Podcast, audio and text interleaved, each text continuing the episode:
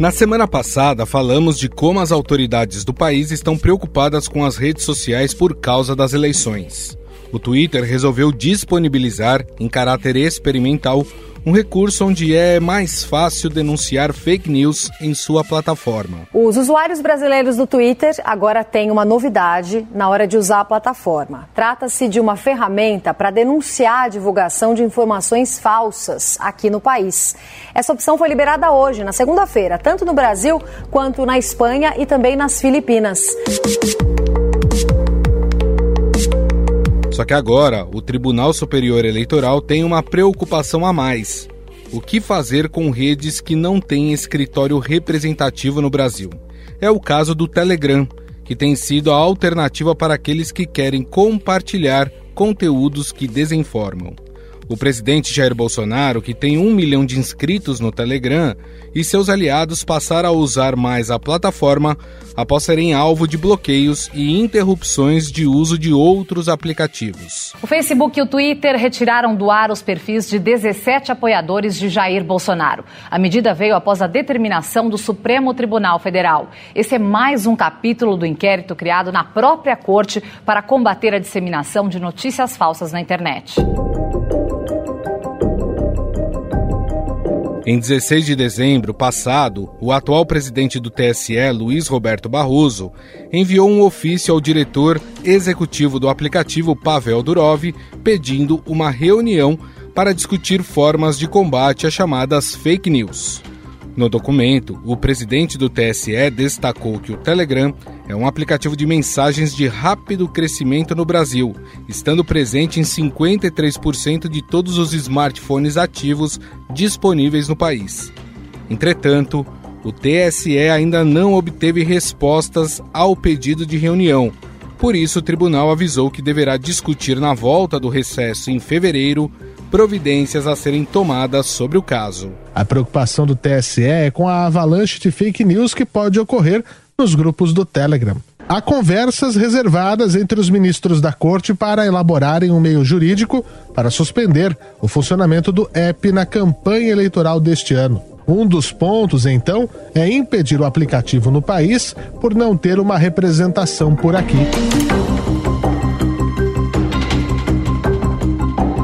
A ideia do tribunal é evitar a influência da desinformação no âmbito eleitoral, como ocorreu em 2018, e também na eleição de Donald Trump nos Estados Unidos e no plebiscito pelo Brexit, que removeu o Reino Unido da União Europeia. Um bom exemplo é a interferência russa na eleição de 2016 nos Estados Unidos, que foi vencida pelo republicano Donald Trump. FBI, CIA e NSA admitem que o governo russo ordenou uma campanha de ciberataques feita para desestabilizar o processo eleitoral e atacar a imagem da candidata do Partido Democrata, a Hillary Clinton. Diferente de outras plataformas do tipo, o Telegram permite grupos de até 200 mil pessoas e canais sem limites de usuários, além de não moderar conteúdos a não ser em casos de terrorismo. A Corte Eleitoral não descarta, inclusive, a medida drástica de determinar o bloqueio da plataforma no Brasil. Em 30 segundos, vamos analisar essa questão do Telegram com o professor de Gestão de Políticas Públicas da USP e pesquisador do monitor do debate público no meio digital, Pablo Hortelado. Estadão Notícias. São Bernardo do Campo está passando por uma transformação econômica. A cidade, que é sede de importantes montadoras de veículos e um dos principais polos industriais do Brasil, também tem os menores impostos da Grande São Paulo. Saiba mais no podcast aqui no canal do Estadão Notícias. Estadão Notícias. Ao menos 11 países já bloquearam ou ainda bloqueiam a plataforma. Um deles é a Rússia, país de origem onde o acesso ficou suspenso entre 2018 e 2020. A recusa do Telegram em cooperar com as autoridades é parte da política da empresa. A companhia foi fundada em 2013 pelos empresários russos Pavel e Nikolai Durov, com a promessa de que os governos não poderiam ler mensagens nem censurar conteúdos. O Telegram oferece a opção de chat secreto, uma cobertura de criptografia de ponta a ponta, ou seja, que só podem ser acessadas dos aparelhos onde elas foram trocadas, com mensagens que podem até ser programadas para se autodestruírem, tornando impossível a interceptação de conteúdo no meio do caminho. Aqui é usada a criptografia padrão SHA-256, que é bem mais segura que a tradicional.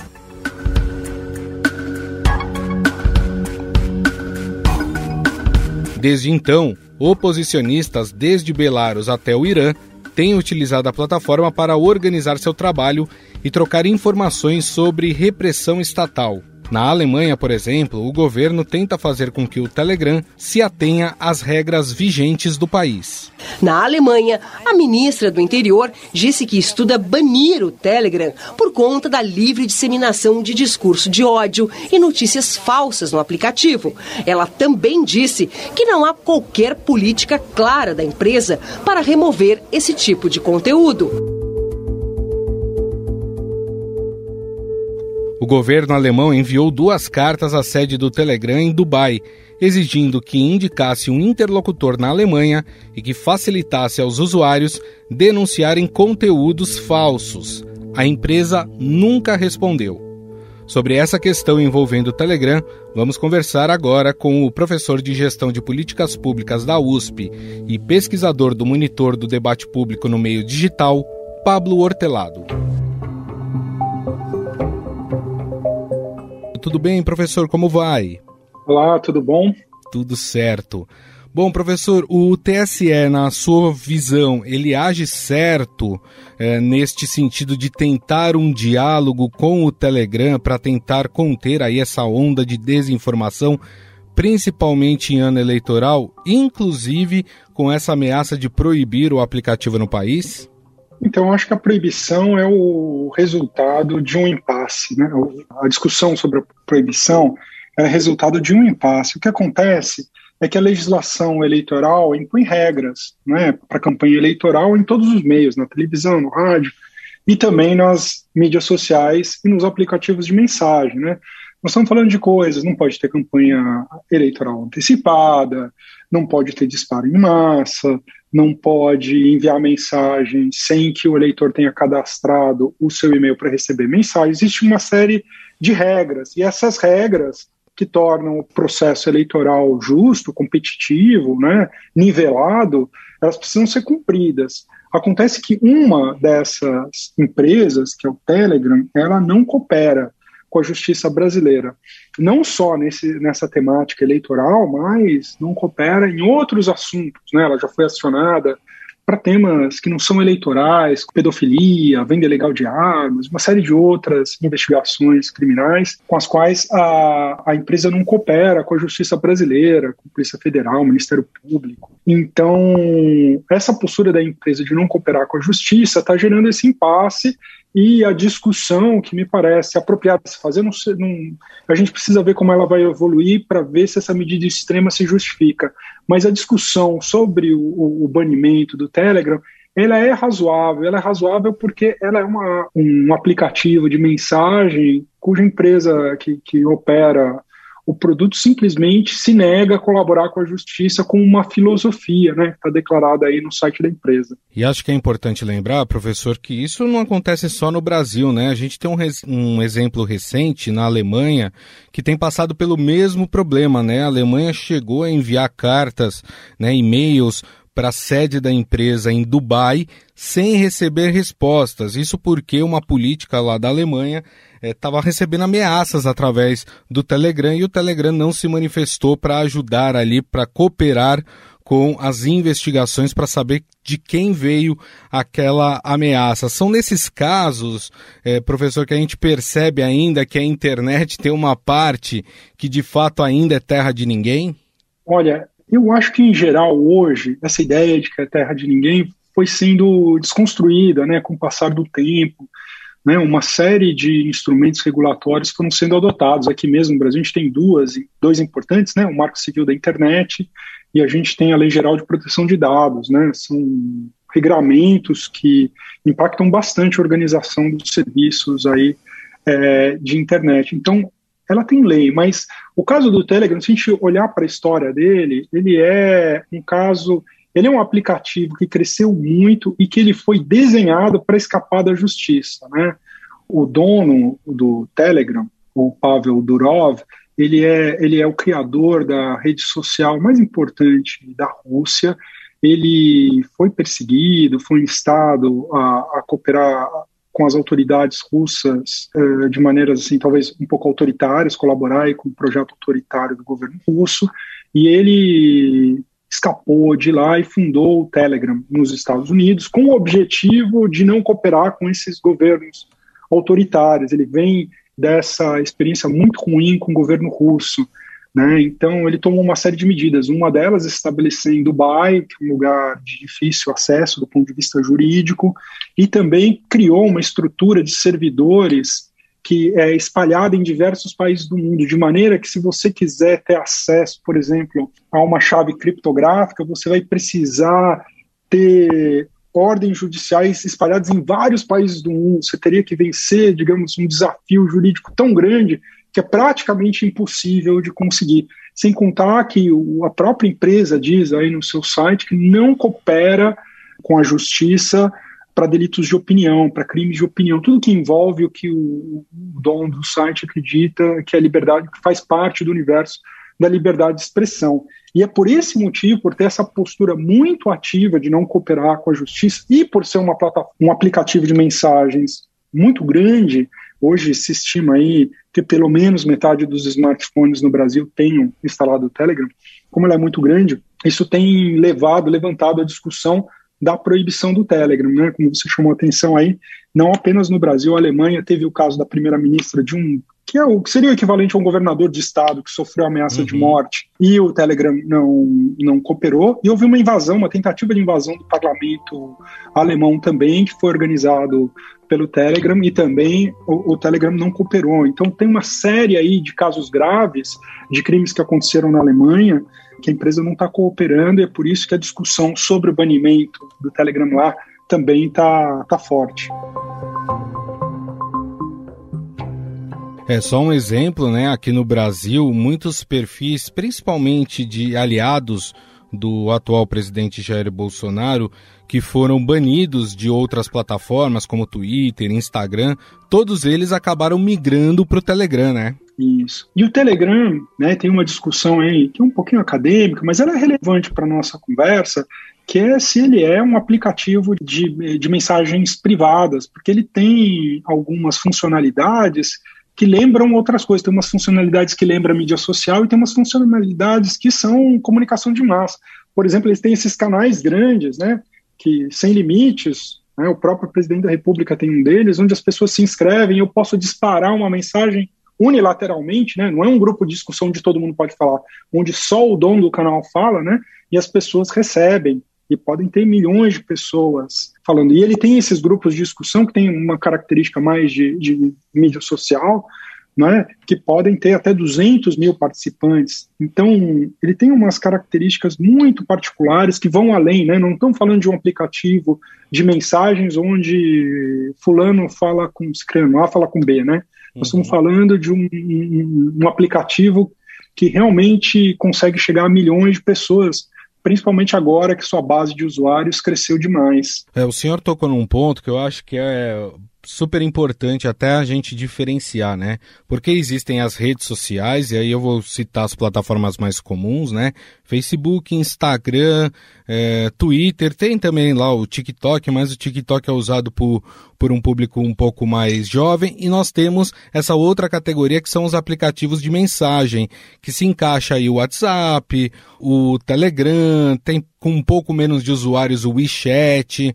Qual que é mais difícil de você conseguir, é, vamos dizer assim, monitorar em relação à desinformação? As redes sociais ou os aplicativos de mensagens? Com certeza os aplicativos de mensagem, porque as redes sociais, as mídias sociais, essas aí que você mencionou, são públicas, né? Elas têm um pedaço que é privado, né, onde pessoas falam mais reservadamente, mas elas têm uma dimensão principal delas que é pública. E essas plataformas de mídia social, que inclusive têm é, interfaces na, na qual você pode baixar dados, você monitora, você vê o avanço de determinadas conversas, palavras-chave, é, tópicos, assuntos que estão crescendo, né? Então você, elas realmente são têm mais a cara de uma praça pública, embora tenha uma pequena dimensão privada. os aplicativos de mensagem privada, a princípio, eles são privadas, ou seja, ou é, é, interativo um a um, né, duas pessoas conversando entre si, que deveria ser mesmo privada, ou um pequeno grupo conversando entre si, é?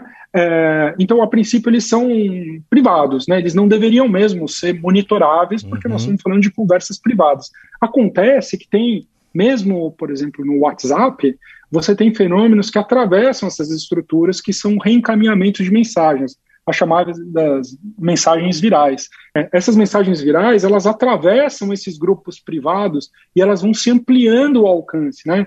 Então, eu estou num grupo ali, vamos dizer, de 20 pessoas, eu mando uma mensagem, um meme, ou, ou uma fake news, ou não, não, importa, né, o conteúdo. Eu mando para 20 pessoas, cada um desses 20 manda para mais 20, que manda para mais 20, não é? E aí, Sim. em poucos passos, isso chega a milhões de pessoas, né, num, num crescimento exponencial. Então, embora ele vá atravessando grupos privados de conversa, o comportamento dessa mensagem é um comportamento de massa, né? Ela tem um formato de um para muitas pessoas, né? E é por isso que ele gera uma espécie de dilema na hora de regular ele, porque por um lado você precisa proteger essas mensagens como se elas fossem privadas, porque elas são um pedaço dessas conversas é privado, mas por outro lado tem um outro conjunto de mensagens que não são privadas, elas são públicas, né? Essas uhum. mensagens que viralizam, elas são públicas. E o que a gente viu nas eleições de 2018 foi justamente a exploração desse fenômeno de comunicação pública dentro dos grupos privados. Né? Se fala bastante sobre disparo em massa, mas a disparo em massa não é tão relevante para a comunicação na campanha eleitoral. Ela é relevante do ponto de vista jurídico, porque é proibido pela Sim. lei, e se alguém fizer, pode até caçar a chapa.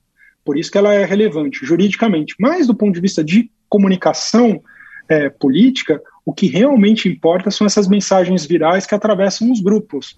Né? E essas mensagens virais, elas atravessam os grupos, elas têm esse formato aí de comunicação de massa, e elas têm uma característica, é a, a, autoria da mensagem é escondida. Uhum. Você não hum. sabe de onde vem uma mensagem que viralizou. E por esse motivo, eu tenho uma espécie de estímulo aí ao jogo sujo da política. Então eu posso fazer difamação, eu posso fazer campanhas maliciosas, né, que desinformam o público, e eu mando por meio dessa viralização e ninguém sabe de onde veio, você não consegue responsabilizar os autores. Isso é um dos maiores problemas que a gente é, é, encontra hoje no WhatsApp.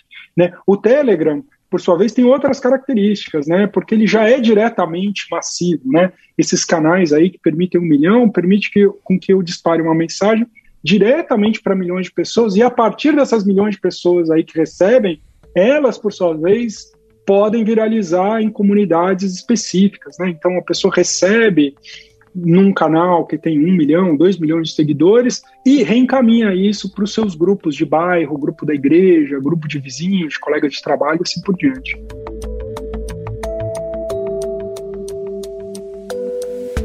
Bom, a gente tem também, né, e, e lembrei aqui no nosso começo de bate-papo, estamos em 2022, temos um ano de eleição, o senhor acredita que teremos uma avalanche de desinformação nessas eleições?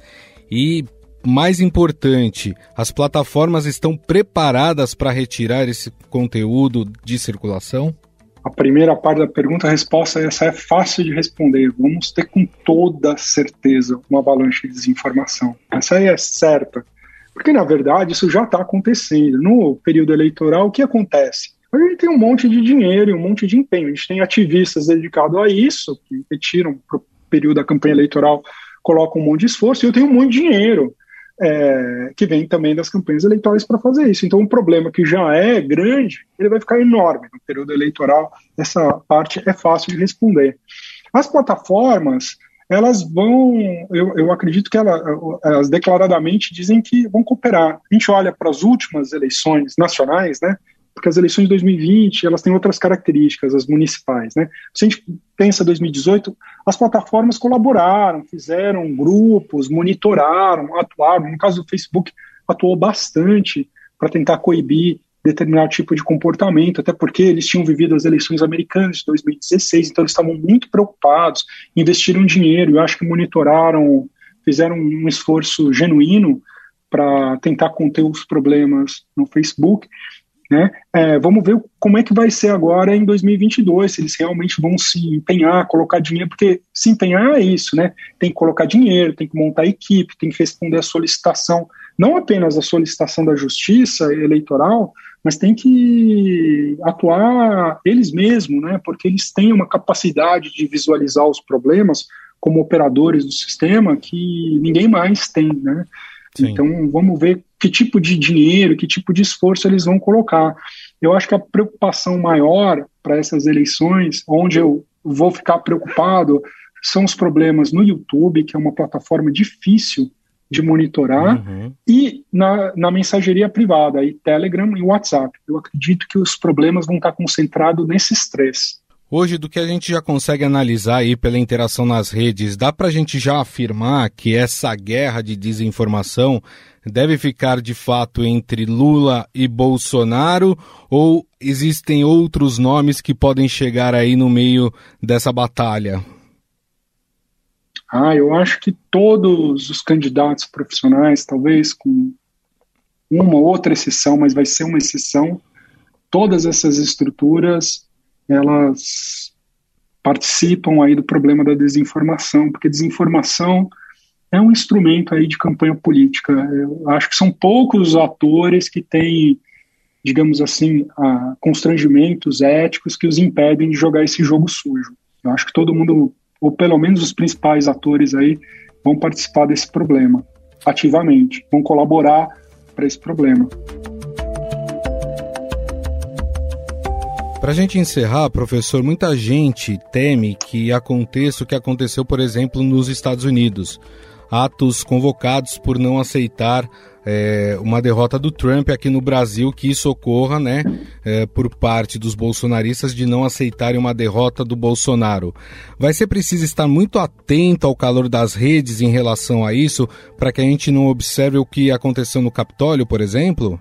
Eu acho que sim, né? Eu acho que essa estratégia está cantada aí não, não deveria surpreender ninguém, né? O presidente já lançou suspeição sobre a confiabilidade das urnas, ele já ensaiou aí no último 7 de setembro estratégias de mobilização da sua base, enfim, ele anunciou que, a não ser que ele perca por uma vantagem muito grande, que seja meio inverossímil ele alegar fraude, mas, é, tirando esse cenário, eu acho que nós, nós temos grandes chances de ter uma contestação do resultado eleitoral se o Bolsonaro perder. Ele já preparou esse terreno, já cantou essa bola.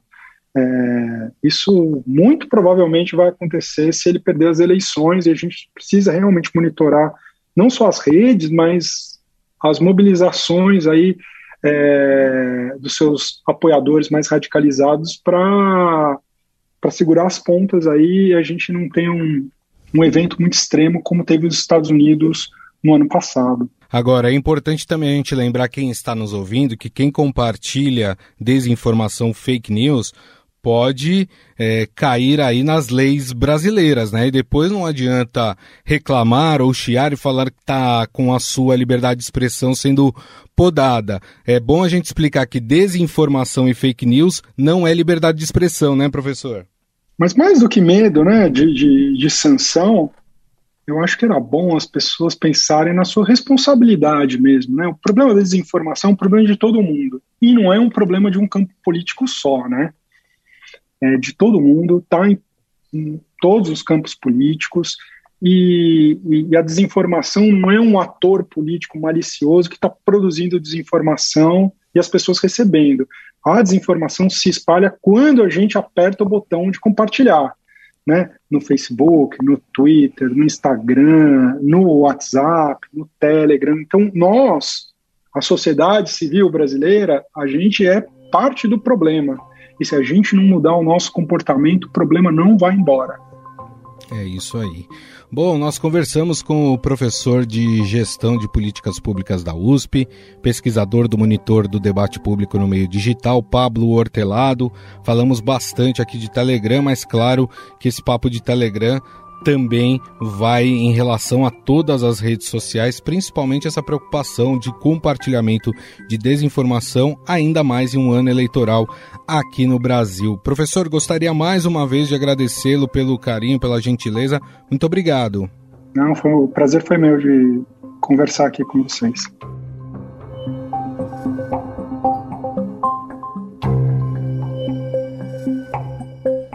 Estadão Notícias.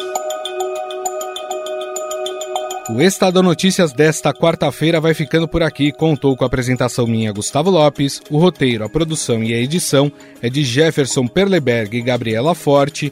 A montagem é de Moacir Biasi. O editor do núcleo de áudio do Estadão é Emanuel Bonfim. Mande seu comentário e sugestão para o nosso e-mail podcast@estadão.com. Um abraço e até mais.